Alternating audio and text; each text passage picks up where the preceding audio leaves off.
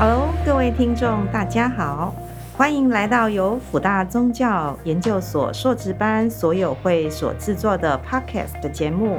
我们的节目名称是 Miss 瑞丽君，我是一零六级李慧玲。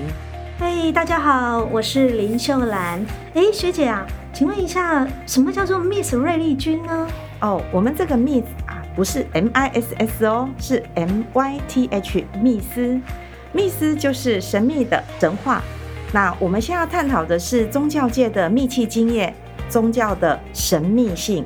哦，那我们都知道，在那个在职专班，我们最大的特色呢，就是我们的同学们都是来自各行各业啊，可以说是卧虎藏龙啊，各自精彩。那我们第一季的节目是与神同行，宗教界的 CEO。所以呢，我们今天就邀请到我们。所上的 CEO，我们的李圣玄道长。那圣玄道长也是我们的学长，大学长。那这个学长呢，来历是非常的吓人的哦。他不只是现在最夯的、最难考的，他是个药师。然后呢，呃，竟然的学了这个不知道怎么学，学到现在是中国禅和道教会的理事长，而且呢是有专业的专业宫庙经理人哦，原籍圣玄道院跟善习寺善习堂的 CEO。嗯，所以呢，让我们热烈热烈来欢迎我们的学长。嗨，各位听众，福生无量。呃，我毕姓李，名胜玄。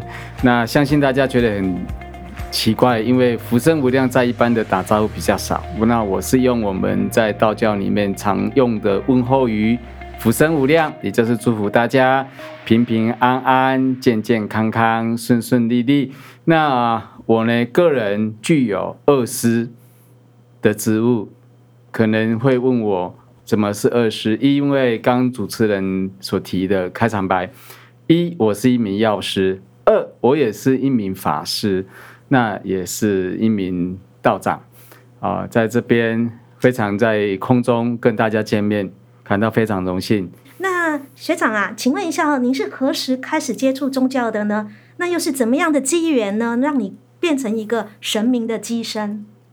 啊，说到这个的话，应该讲说哈，我小时候的原生家庭，我本身土生土长是在嘉义，那我们的乡下，呃，就是拿着香跟着长辈就这么拜拜。可是我印象中，就是我们家里面的长辈都告诉我，要找到我乡下嘛很大，要找到我很简单，到庙里面的神桌下就可以找得到我。怎么这么奇怪啊？对，所以人家讲说哈，我是神明的小孩，但是因为我的年纪嘛，我不会去想到那么多。那是因为到了呃，我服兵役完了之后，因为有遇到一次，人家讲说叫撞邪，哦，叫撞邪。那我就在想说啊，我难道会发生在我身上吗？那我稍微稍微描述一下。因为我是一个医美药师，我很注重的是科学啊，因为我们在都是研究药品啊，制造药品，我们都非常注重这个问题。可是就是因为我去我朋友那边啊，因为需要我过去帮他们忙，那我就晚上骑着摩托车。就到新店的玫瑰中国城，我印象很深。就从南势角骑着摩托车过去，那时候是在夏天，啊，就回程的时候，奇怪我的什么背后被东西撞进来，感觉我愣了一下，哎，骑一下又来第二次，第二次我就觉得我身体开始冰冰的感觉，夏天哦，然后第三下就来了，我全身就冰冷的，回去以后我就。每天晚上不是很好睡，人家讲说噩梦，我觉得来讲一下比较噩梦，因为我梦见的哈，看见都是女孩子，都在我的周围，哦，哦，那不叫噩梦了哈。对对对，可是我的是美梦，哎。对，可是我身体就变得很虚呀，啊。哦，它变得很虚的时候，我家人看见我怎么怎么脸色好像开点变得苍白，我家人总以为说我是不是太累了？那。后来就是在最后一天的时候，我总觉得我睡不着觉，我就要关起房门，那天晚上特别要关一个房门，我要关的时候觉得门被卡住了，我就往地上一看，因为我已经看了他七八天了，就是棍子嘛。结果我看着他，他看着我，原来是一只臭青某。什么是臭青某？就是一只蛇。对，臭青某。然后我看着他，他也看着我，我往床上跳，他就往外面跑啊。蛇，这跟我未来为什么会是神明的机身？哦，是不是他来保护我？我不知道啊，哦，这看我们的听众你们怎么去想象。这跟我等一下要讲的情节是有连贯的。然后我们家附近的巷子口就有一个圣明宫，他主神是玄天上帝。那我就跑过去跟求熊弟公说：“熊弟公，我不认识你，但我就住在你的附近啊，我看到一条蛇，哦，那如果……”是你哈脚踩的那只蛇，那能不能赶快叫他走？我当下是这么讲，因为我有报警了啊。后来就消防队来啦，啊也找不到。后来消防队讲说，呃，这只蛇依照他们判断是铁门都有缝，蛇爬过都有痕迹。他说最起码最起码这一只在你们家有七八天了。然后他就问我我的床铺在哪边，我就跟他讲我床铺就在这边。然后他棉被一掀开来，看到那个脆。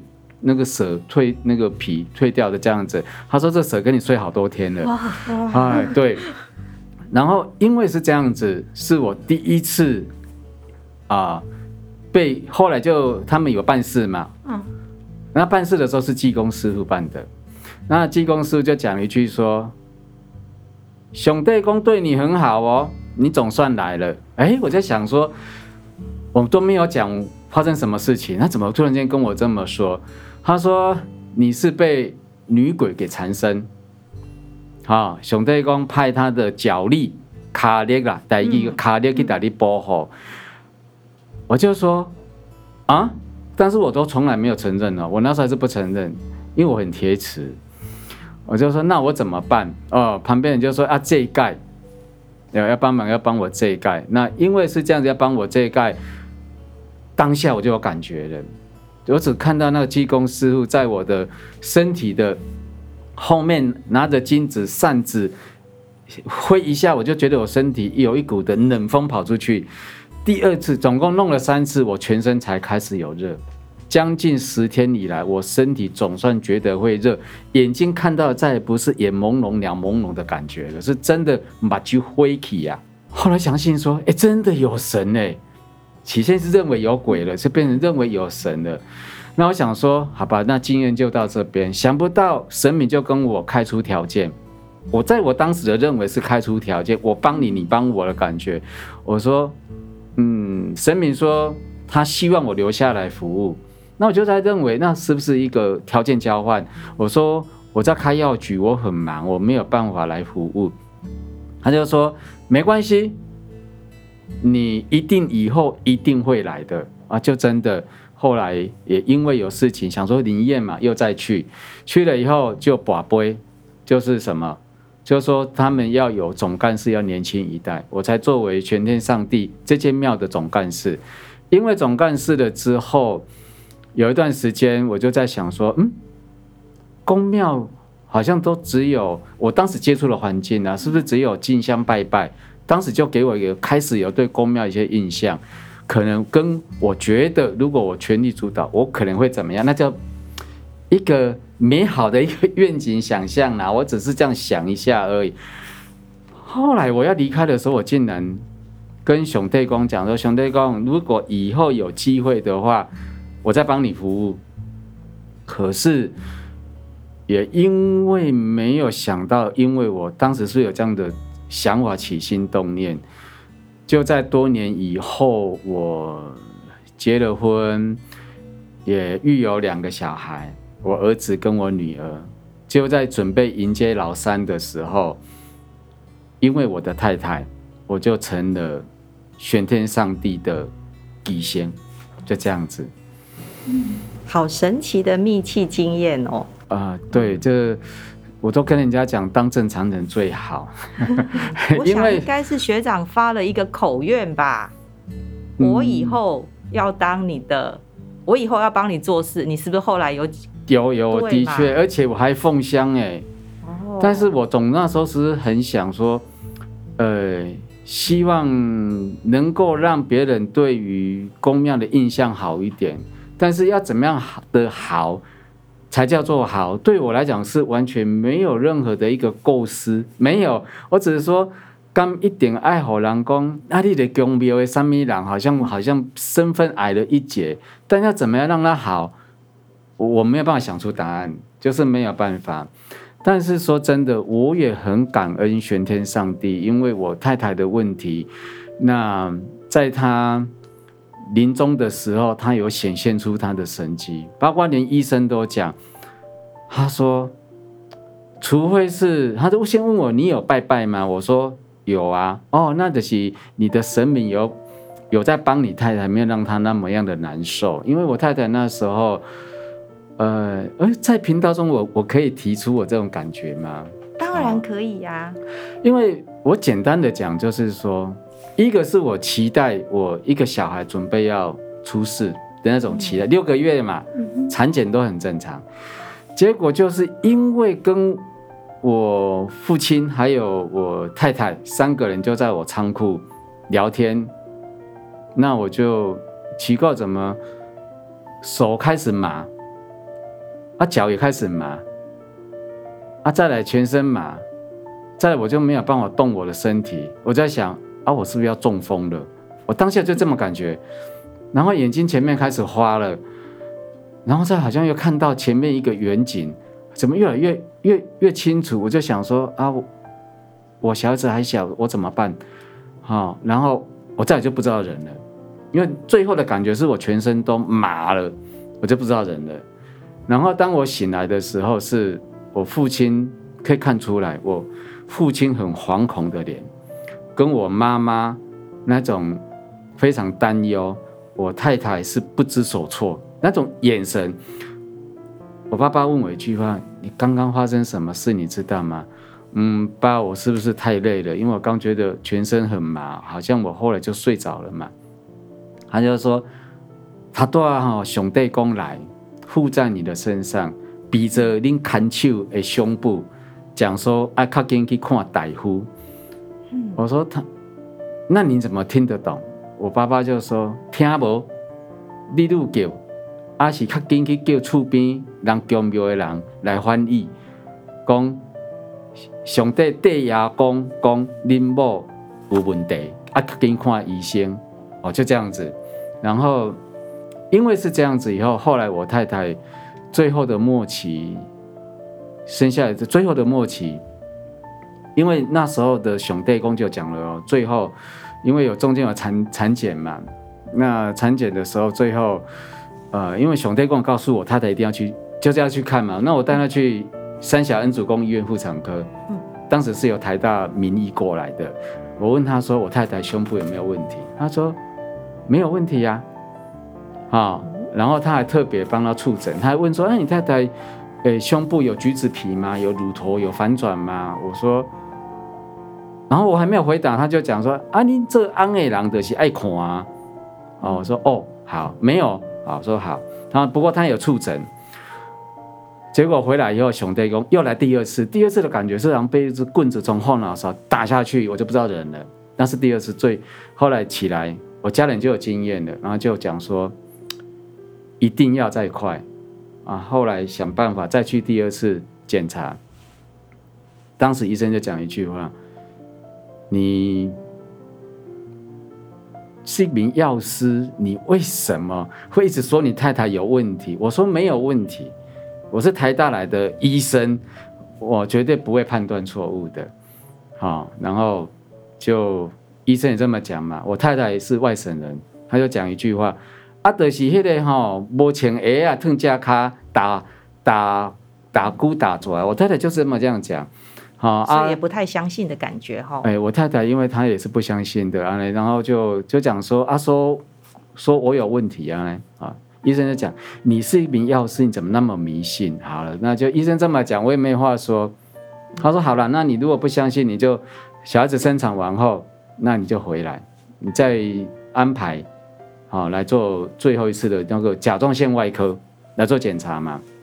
我说好，那。也就讲到必须讲到一个，就是玄天上帝给我的灵验启示录。好了，我讲说现代了啊，现代的玄天上帝的灵验的启示录。最后一次的回来，玄天上帝又起驾一次，降在我身上，他就直接讲年月日时，我太太会走。哇，就这样子哦。这个这也太还没有生哦，是还没有生就讲了，我小子还没有生到三。那我们家人就想说，不是担心我太太，是担心我，我是咪走火入魔。欸因为我那时候只有拜拜而已呀、啊，真的只有拜拜，我也没想那么多，想说一个儿子培养去读一名药师。你妈妈一定觉得教育费添了一害啊！对，我妈妈讲，阿你是拜神拜到一对去，阿你哪里就抓你某？你真的，我妈妈那时候整个人亲，都说问我说，你阿婆相处不好哟，安尼就会让我很难堪，就是我也不想变成这样子啊。可是从那时候开始，我不敢开车啊，因为我一骑车、开车就会，我常常紧急刹车。我太太常常骂我，你为什么紧急刹车？因为前面有人走过去，看不到的人。哎、欸，对，看不，所谓看不到。可是我当时认为都很正常啊，而是中间的一个过程。后来就讲我太太几年几月几日会走。嗯，好了，那全家就陷入一片乌云嘛，乌云大关，就我太太。生产完的第十五天，我太太半夜把我摇醒，就说：“安 L，你妈仔带我去看医生。”我说：“怎么了？”我看到了。看到什么？他只这样讲，我不敢再问下去了。所以你心里有数？我心里有数了。然后就因为那段时间就开始有在办事了，我就也就会有担心害怕了。然后后来。我隔天就带他去看甲状腺外科，医生一做胸部的这边的超音波扫描，我一看是不规则型，我自己心里有底了。他就讲二十分钟告诉答案，后来就确定是乳癌。好，那中间的过程当然有整个的医疗过程，到我太太往生的时间就是那个年月日时。所以在我们家族是一个公案，在承天禅寺以前的第二代传回住持旁边的师父，因为我妈妈以前是承天禅寺里面的护法，就是助念的。还有跟我妈妈讲，如果真的你媳妇是这样子，我们会下山去帮忙助念啊。啊，真的承天禅寺师父真的有下来。好，那我。我太太就在那个年月日时要走，但是要走的前七天，玄天上帝又在我身上降价，又讲了一句话：当我会看见立在我太太前面的三具棺木，有我妈妈，一年后也会走。那心情很沉重，非常沉重嘛。那时候就是被送到板桥长江路的那边。的一个地方，啊，就是成天禅寺的师兄啦，助念团他们有一个里面的师兄借的场地，让我们在那边助念。因为我我太太如果断气的话，必须从地下室走，没有断气是从大门出去的，这是一个规矩。所以我就在我太太弥留的时候，就从大门就出去，啊，送她到那边弥留。那就在弥留我太太断气的那一刹那。因为我必须要去确测定他颈动脉，确定他几点走。我一直很注意，等到我太太断气了以后，我头抬起来看到前面立的三具棺木，我当下就哭出来了。我我就问说：“你带我太太来哪里？”他说：“因为没有人要借我们助念，所以我们就借了这个地方。”那我就当我就真的哭了，因为。我太太要现在要走，可是我要必须要再知道一年后是我妈妈要走，所以，可是神明也很慈悲。那后来，人家说啊，你难道神明没有办法改变你吗？改变，告诉你没办法改变吗？我我我后来有请示兄弟讲，我说学长为什么还会认为神明慈悲啊？听到故事听到这里。我怎么不觉得慈悲呢？对啊，我我也会想说，为什么为什么神明不能出手相救呢？这个也是我刚刚一开始我讲的一句话：当正常人最好。嗯，因为我为什么我就埋了一个伏笔，当正常人最好，不要当乩仙。因为你一定势必会知道很多事情，未来你知道这么多事情，你有没有办法去克服你内心的障碍，而你以后才可以去帮助更多的人？否则你劝人家，哎呦，你要放下了，你要怎么样？你自己都放不下，你怎么讲得出来？你讲得出来，人家看到你眼神也是虚虚的吧？这是我事后的我自己的反省的想法。可是他告诉了我，就让我要有个心理准备。也就是说，神可以帮你，但他并不是能够决定你一辈子的运的人，不没有办法去改变你的生命力的人。可是他要给我的启发是什么？我当时后来就这样讲，他给我的启发是什么？那当然，在一年后，我妈妈也离开了，就在台大。好，那等于说。在那段的时间里面，我真的内心非常的纠葛。我在想说，到底要给我什么样的启发？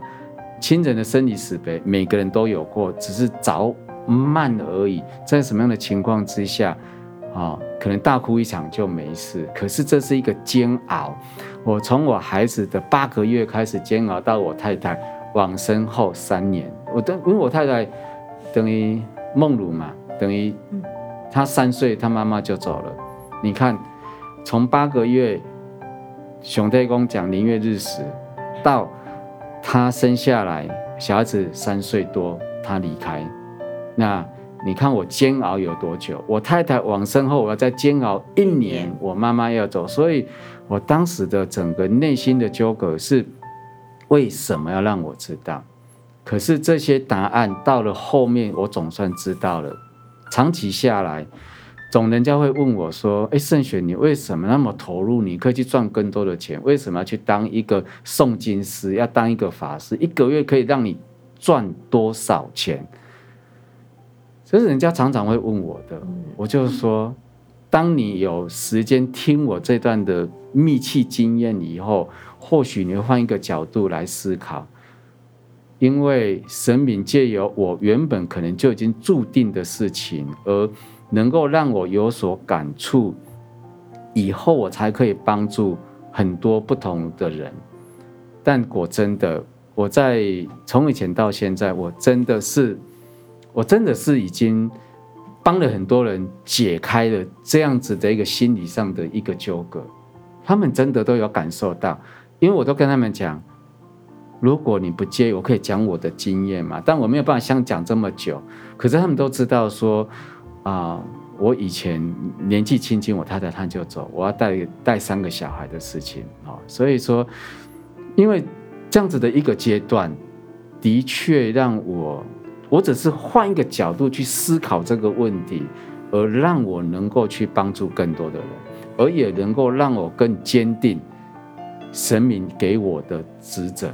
那至于是不是人家常讲的，哎，啊，你可能是天命呐？我说不要在我面前讲天命，因为这个词哈，是不是天命我不知道，但我真的是实际上我感受到了，我只是努力做好一个分享，希望能够让在我们讲宫庙好了，在宫庙里面能够对于乩身是不是有一个更不同的一个看法，所以我才会去想怎么样的。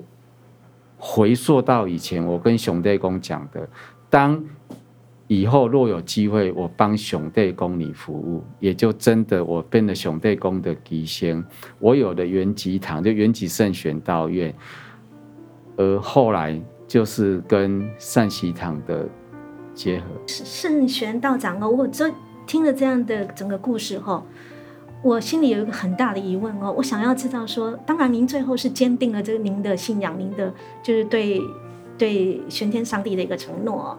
可是，在中间呢，你有没有想过抗拒或是排斥？因为玄天上帝上帝让你事先知道了这个过程，那提早知道其实是提早痛苦啊。所以这些过程，你会不会有那种抗拒的心理？觉得我不要当替身了，我不要提早知道。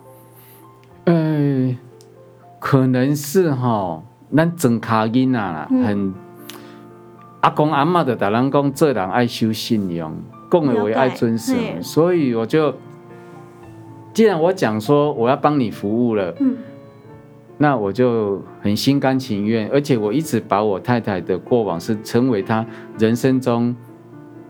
人生的旅程告一个段落，她的她的责任的一个结束。所以说我太太在往生前，她我们讲说奇迹好了，嗯，她是癌细胞已经让她的没有办法讲话的，已经都癌细胞喉咙这边都呃没有办法开口，她竟然在弥留前一天，他竟然可以开口说话，他就说：“我知道你未来当一个爸爸。”一个妈妈会很辛苦，你不要让孩子们流落街头。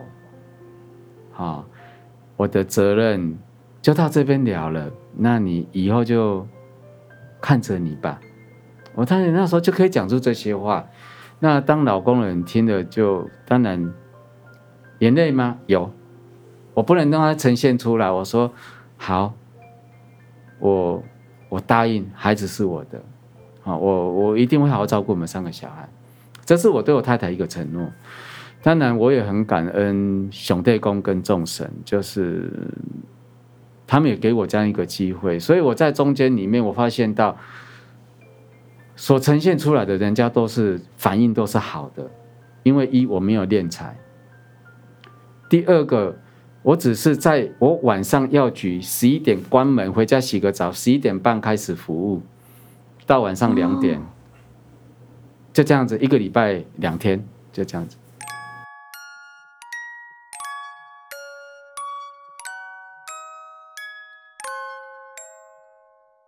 听了学长啊这么呃多的神秘经验，然后对于亲情的离别哦，然后如何从呃药师变成神明的乩身，你的故事哦真的是嗯听起来好感动，不过也好沉重哦。那现在我们如何学长如何从乩身成为 CEO 呢？那就请大家期待我们下一集喽。